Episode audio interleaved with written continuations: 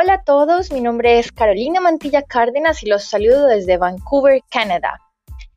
Este podcast llega como una iniciativa para compartir con ustedes lo que ha sido mi experiencia y mi sueño que planteé desde hace mucho tiempo de venir a vivir a Canadá. En mi caso con la intención de quedarme, aunque entiendo que hay muchos que no quieren quedarse, simplemente quieren venir a estudiar y a vivir en Canadá. Es por esto que creé este podcast para de a poquito a poquito en episodios compartirles todo lo que ha sido mi experiencia.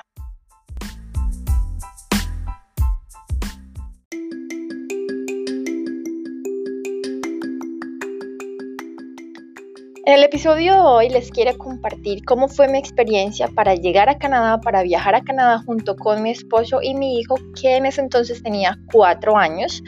Y eso es todo lo que les voy a compartir hoy, los errores que cometimos, las faltas que cometimos, para que quizás a ustedes no les vaya a pasar lo mismo.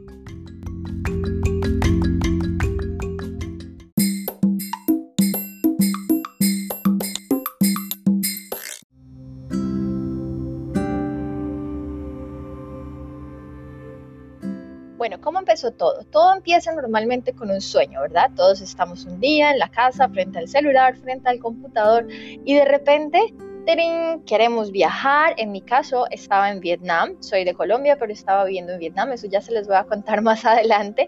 Pero básicamente eh, empecé a trazar el sueño llamado Canadá. Entonces, eh, entre tantas maneras e investigando, porque hay muchas agencias que le prometen a uno el cielo y la tierra en Canadá, lo cual muchas de esas cosas son ciertas, muchas de esas cosas no son ciertas. Eh, y por eso eh, creo este podcast, para despejar todas esas dudas y corregir todas esas mentiritas que dicen algunas de las agencias. Pero básicamente, ¿cómo empieza todo? Un día nos levantamos con mi esposo y decidimos, bueno, movámonos a otro país, eh, que tenga mejor futuro nuestro hijo, que las cosas sean un poquito más llevaderas en cuanto a la, en cuanto a la cultura, no porque no amáramos Vietnam, sino porque simplemente es una cultura de difícil adaptación y ya llevábamos siete años. Y entonces así decidimos empezar el sueño llamado Canadá. Entre tantas cosas que averiguamos, dimos con que el estudiar era la mejor salida para quedarse a futuro y obtener lo que se llama una permanent residence que es a un pasito de obtener la ciudadanía.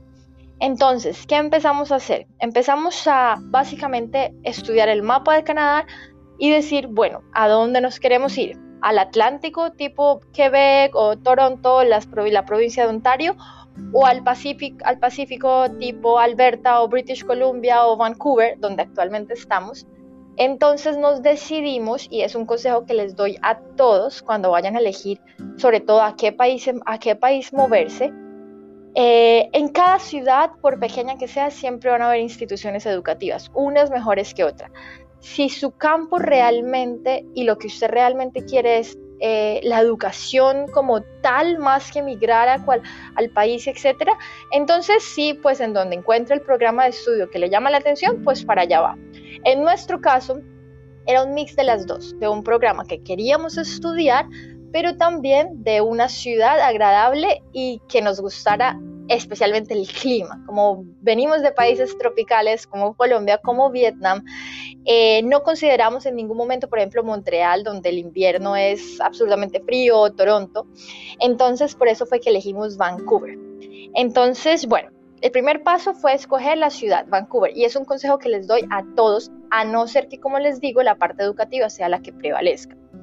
Entonces, después de Vancouver empezamos a mirar universidades e instituciones, qué hacer, dónde estudiar, y aquí viene eh, una advertencia para todos que gracias a Dios nosotros no la vivimos, porque nosotros empezamos a mirar eh, carreras de máster, carreras de máster, y eran supremamente caras, entonces dijimos, bueno, si vamos a pagar algo tan caro, si la diferencia son mil o dos mil dólares, pues vámonos con la mejor que tenga Vancouver, que en este caso fue la UBC, donde actualmente estudia mi esposo, que es la Universidad de British Columbia.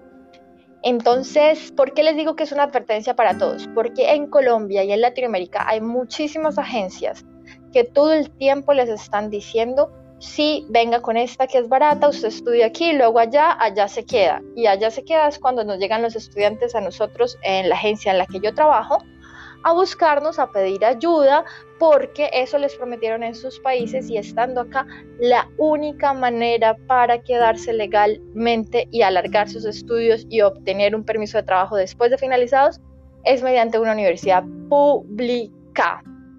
Entonces, nosotros corrimos con suerte que la UBC es una universidad pública, eso jamás lo investigamos, o sea, nosotros mirábamos, era una institución que, o sea, lo que pensamos fue, si íbamos a invertir bastante dinero, pues que sea la mejor de Vancouver. Y pa, nos metimos a la UBC. Eh, eso de los colegios públicos y, y privados y cómo migrar a Canadá ya se los voy a contar en otro podcast, pero básicamente, ¿qué pasó? Entonces, aplicamos a UBC sin saber lo difícil que era entrar a UBC eso lo supimos después de la aplicación.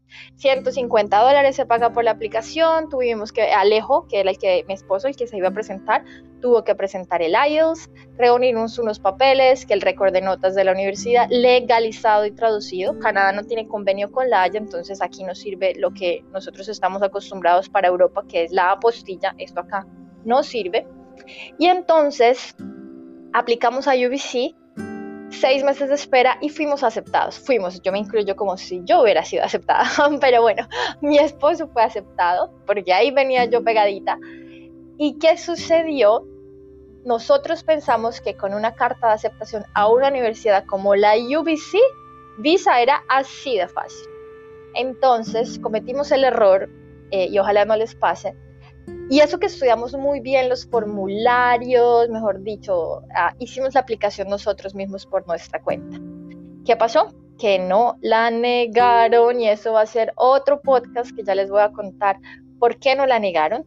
Pero básicamente así fue como llegamos a Canadá. Luego de ahí nos movimos hacia Colombia, donde pudimos aplicar nuevamente al proceso de visa en Colombia, mejorar la parte por la que nos la habían negado y así obtuvimos nuestra visa para llegar el 4 de septiembre del año 2019 a Vancouver, Canadá. Sí, señores, como estudiante de la UBC en la Facultad de Educación, es que se me llena la cara de alegría.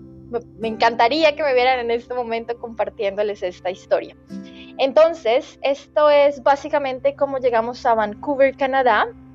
Eh, les estaré compartiendo más información eh, de el proceso de visa, cómo fue, cómo es esto de las universidades públicas y los colegios privados, etcétera, etcétera.